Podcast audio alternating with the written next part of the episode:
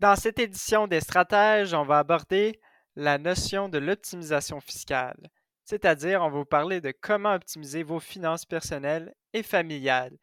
On va vous partager des idées et des stratégies sur comment bien gérer votre argent. N'oubliez pas de rester jusqu'à la fin de notre podcast pour être sûr d'avoir toutes les informations nécessaires pour améliorer vos connaissances financières. Bonne écoute!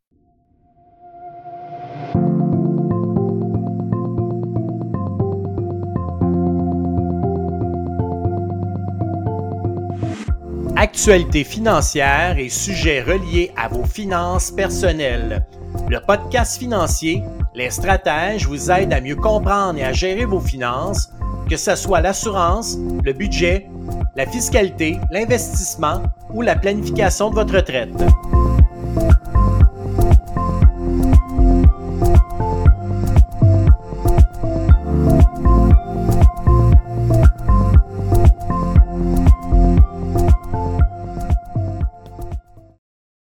Salut tout le monde, j'espère que vous allez bien et j'espère que vous êtes prêts à en apprendre sur plusieurs sujets reliés aux finances et à la fiscalité. Je m'appelle Philippe Boivin et je suis en compagnie de Pascal Dion. Salut Pascal, comment ça va? Ça va très bien Philippe et toi? Oui, très bien, merci. Comme vous l'avez entendu en introduction, on va parler de comment bien jouer au jeu de l'épargne et de la fiscalité et aussi au niveau de l'optimisation fiscale. Toi, Pascal, euh, c'est un sujet qui te passionne, l'optimisation des concepts fiscaux? Ben, je serais malhonnête de dire que ça ne m'intéresse pas du tout. Au contraire, je trouve que c'est un, excellent et un intéressant euh, sujet. J'aime aider les gens à s'enrichir en vue de la liberté financière ou de la retraite. Ça me parle énormément, puis je baigne là-dedans tous les jours dans mon travail. Et toi, Philippe?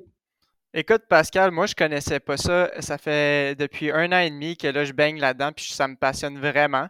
J'adore vraiment regarder et toujours être à jour euh, des nouveautés dans ce domaine-là, euh, apprendre de plus en plus sur les nouveaux concepts fiscaux.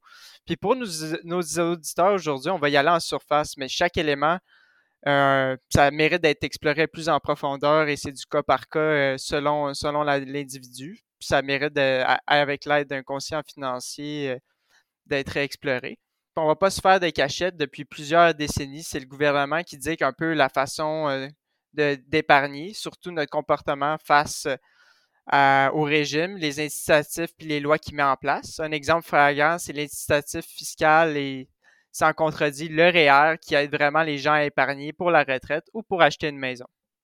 Oui, c'est vrai, Philippe. Et comme tu le dis, c'est le gouvernement qui établit les règles du jeu.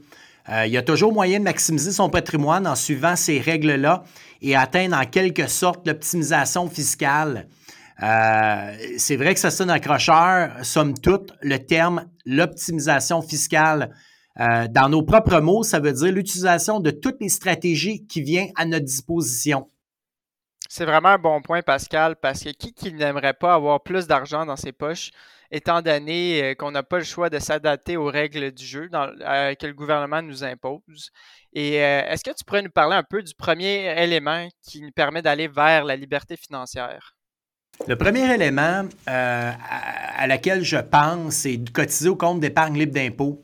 ce compte a été établi en 2009. À l'époque, le montant permis était de 5 000 par année. bien entendu, avec le temps, les montants ont, ont augmenté euh, et qui contribue en bonne partie à financer la retraite ou à épargner pour des dépenses qui peuvent être à court ou moyen terme. Si on cotise le maximum de son CELI, ça peut jouer un rôle qui est important dans l'atteinte de nos objectifs. Euh, le rendement euh, et les retraits sont libres d'impôts.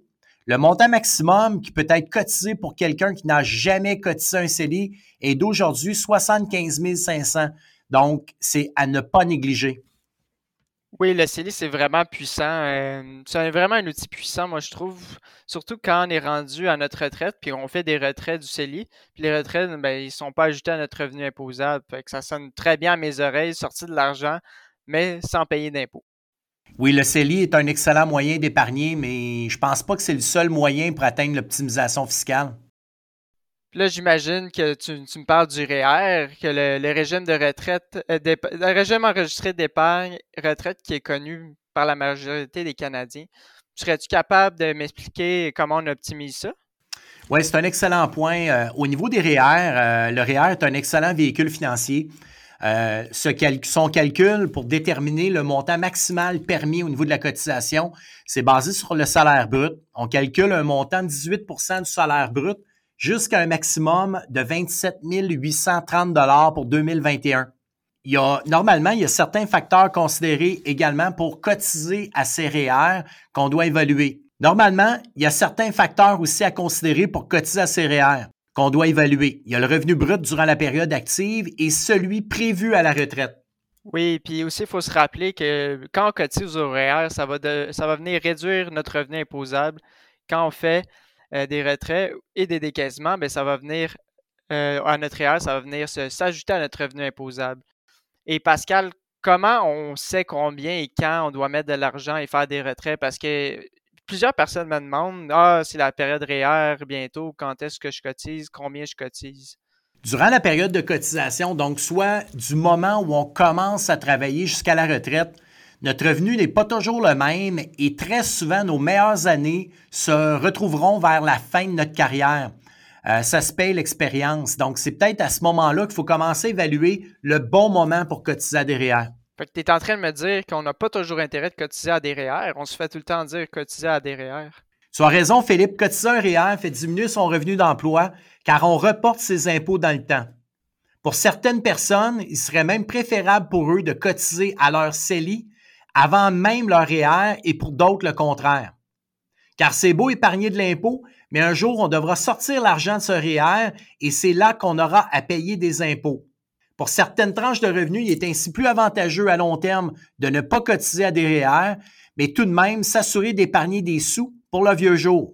Autre point, pour ceux qui ont à cotiser en REER, les choix de placement ne sont pas tous les mêmes et pourquoi ne pas jaser de plan de décaissement? En gros, si j'ai un gros revenu et que je me dépêche à payer ma maison rapidement, il serait peut-être judicieux de regarder cet élément-là également.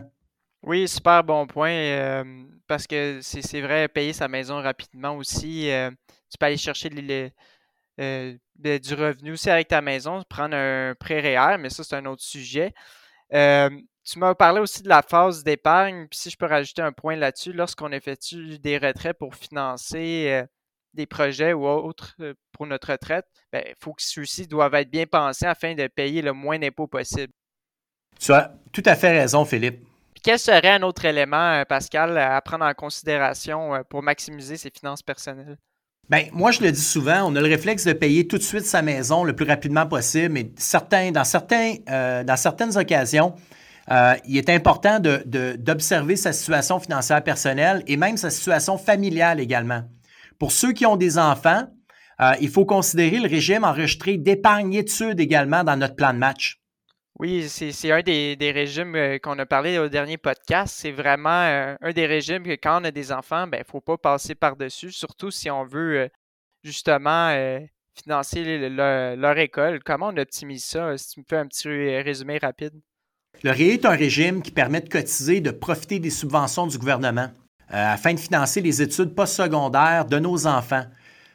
comment on optimise ça? Bien, celui qui cotise au régime reçoit 30% subvention.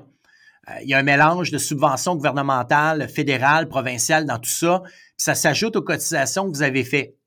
Et comme les revenus de nos enfants sont faibles euh, au, moment de leurs études, avec un peu de planification, on peut limiter l'imposition à laquelle ils devront faire face au moment des retraits.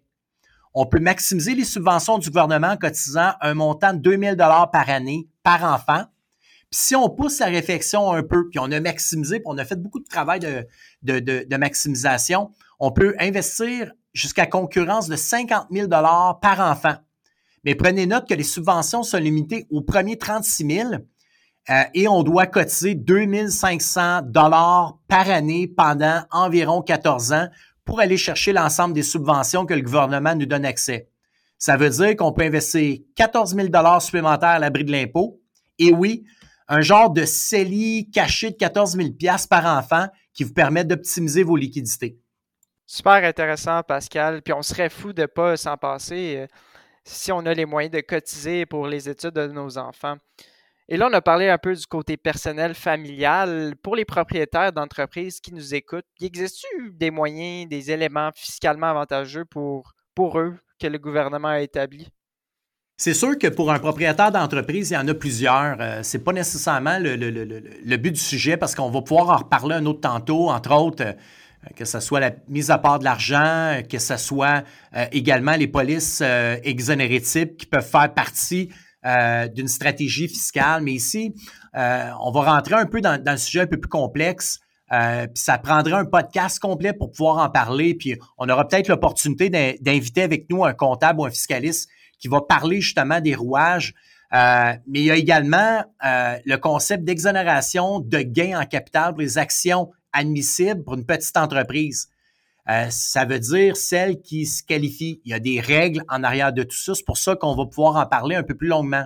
Pour cette année, les contribuables qui réalisent un gain en capital lors de la vente d'actions de, ces petites sociétés-là, ils ont droit à une déduction pour gain en capital pour atteindre environ 891 000 Ça, c'est une fois dans notre vie, bien entendu. De plus, d'ici la fin de l'année, on attend euh, des nouvelles mesures qui devraient toucher les ventes euh, d'entreprises intergénérationnelles, donc des parents vers leurs enfants.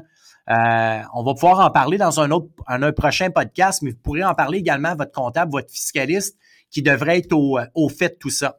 Oui, cet élément-là, je l'ai vu euh, passer dans les nouvelles. Euh, et aussi, euh, l'élément qui est très utile pour les ventes des actions, si on est admissible, bien sûr. Si je peux rajouter comme cinquième élément, on attend aussi, là, on a parlé pour les propriétaires d'entreprise, mais on a l'exemption d'impôt quand on vend notre résidence principale. Les politiciens parlent souvent de taxer les ventes de maisons de luxe ou instaurer un impôt sur la quatrième vente de notre résidence principale. Mais il n'y a encore rien de concret, c'est juste des pourparlers. Mais en ce moment, quand on vend notre maison principale, ben, on n'est pas taxé, on n'est pas imposé sur ce gain en capital-là. Et ben, ceux qui ont une résidence principale et qui veulent la vendre sans se racheter réalisent, réalisent quand même un beau gain, puis ils ne sont pas déçus dans le fond. C'est un bon point, euh, surtout avec la hausse des prix en immobilier qu'on a connu depuis 2020. Euh, on voit avec les cinq outils qu'on a présentés, Philippe, soit euh, cotiser au CELI, investir dans des REER, contribuer au REE, l'exonération du gain en capital, puis la vente de la résidence principale, qui, selon moi, est probablement le seul élément euh, sur lequel on n'a réellement aucun impôt à payer au niveau de la vente. Il y a des moyens encore de se diriger vers une retraite qui est confortable et qui, qui offre une liberté de choix. On peut utiliser les cinq outils comme des blocs légaux afin que nos stratégies euh, soient structurées de façon efficiente. Oui, c'est sûr qu'en suivant les règles du jeu, on peut vraiment se créer un patrimoine à l'abri euh, du gouvernement. Il faut en profiter parce que les outils sont là, puis la philosophie du gouvernement n'a pas changé encore. On taxe vraiment les revenus et non les actifs. Fait c'est les, les stratégies, les outils qui pourront continuer à être des bonnes stratégies dans le fond. Je suis entièrement d'accord avec toi, Philippe. Euh, merci beaucoup, Pascal, pour toute l'information. On se reparle bientôt dans un prochain podcast. Ça m'a fait plaisir, Philippe. À la prochaine. C'est ce qui conclut notre épisode sur comment optimiser ses finances personnelles et peut-être même atteindre l'optimisation fiscale. J'espère que vous avez aimé et on se voit dans un prochain podcast. Tu aimes notre podcast et stratèges? Tu veux en savoir plus sur les sujets discutés? Eh bien, n'oublie pas de t'abonner à notre podcast et de nous suivre sur nos réseaux sociaux en allant liker notre page Facebook et LinkedIn. Aussi, tu peux consulter notre site internet à stratégie.com pour avoir plus d'informations ou prendre un rendez-vous avec l'un de nos conseillers en sécurité financière. Merci de nous écouter et on se revoit dans un prochain épisode.